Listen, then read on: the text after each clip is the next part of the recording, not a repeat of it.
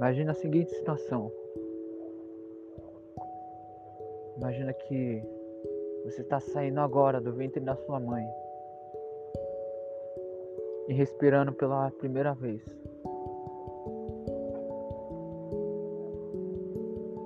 Imagina que você está olhando tudo pela primeira vez: a luz, o rosto da sua mãe.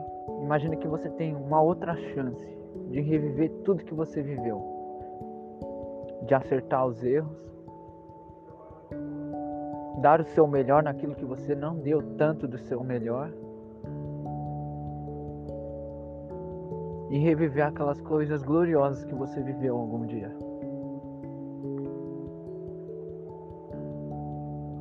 Eu sei que esse é um pensamento que todo mundo já teve. De se eu pudesse voltar tudo e refazer tudo que eu vivi. E viver tudo de novo e poder consertar aquilo que eu estraguei.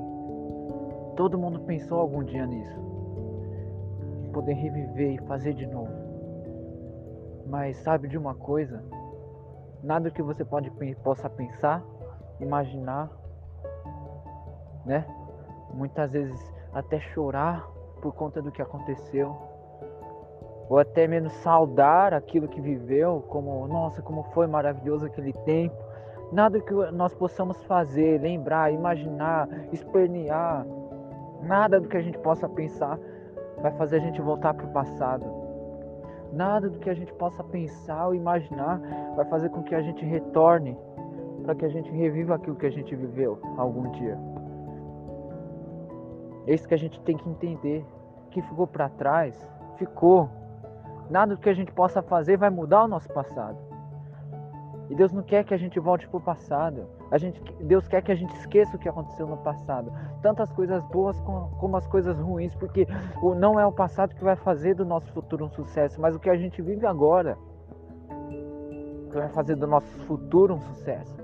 A posição que a gente toma agora mas muitas vezes a gente está vivendo tantas vezes olhando para o passado, para o passado, para o passado, se entristecendo por causa do passado, e a gente deixa de viver o nosso sucesso aqui agora. Sabe? Eu quero que você entenda, você que está ouvindo aí.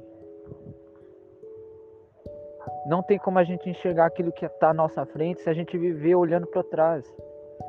A gente olha para trás e a gente não enxerga aquilo que está à nossa frente. Chegou o momento da gente levantar nossa cabeça e seguir adiante. Seguir adiante. Olhar para frente, fazer aquilo que tem que fazer à nossa frente. Entende?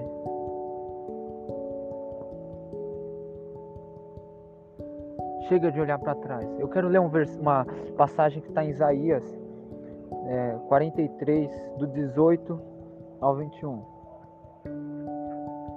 Diz assim: não vos lembreis das coisas passadas, nem considereis as antigas. Eis que farei uma coisa nova e agora sairá a luz. Porventura não sabereis? Eis que porém um caminho no deserto e rios no ermo. Os animais do campo me servirão, os dragões e os filhos do, do avestruz, porque porei águas no deserto e rios no ermo. Para dar de beber ao meu povo, ao meu eleito, esse povo que formei para mim, para que me desse louvor. Entenda algo. O que ficou para trás ficou e não volta mais. Mas o futuro está em suas mãos. E ele se baseia naquilo que você faz aqui agora. Não adianta a gente ficar ansioso pelo futuro, preocupado. Quando a gente vive preocupado, a gente se ocupa antes de algo que não aconteceu. Sabe, tá na hora da gente tirar o nosso olhar daquilo que está adiante e viver aquilo que está aqui agora. Por isso eu falo, despreocupe como nome do podcast. É o tempo da gente não viver mais no passado, não ficar preocupado com o futuro, mas despreocupado porque o que eu tenho que viver é aqui agora. O que eu tenho que viver é aqui agora. Então eu não me preocupo com o que vai acontecer, eu me ocupo com o que está acontecendo ver uma vida fixada com o presente, fazer o melhor aqui e agora. Certo? Entende? Vamos avançar e vamos crescer. E fazer o melhor que tem para fazer aqui e agora. Dê o seu melhor. Dê o seu melhor. Não se preocupe. Não se entristeça pelo passado. Mas olhe para aquilo que está à sua frente e viva o melhor que você pode aqui e agora. Amém? É isso. Deus abençoe.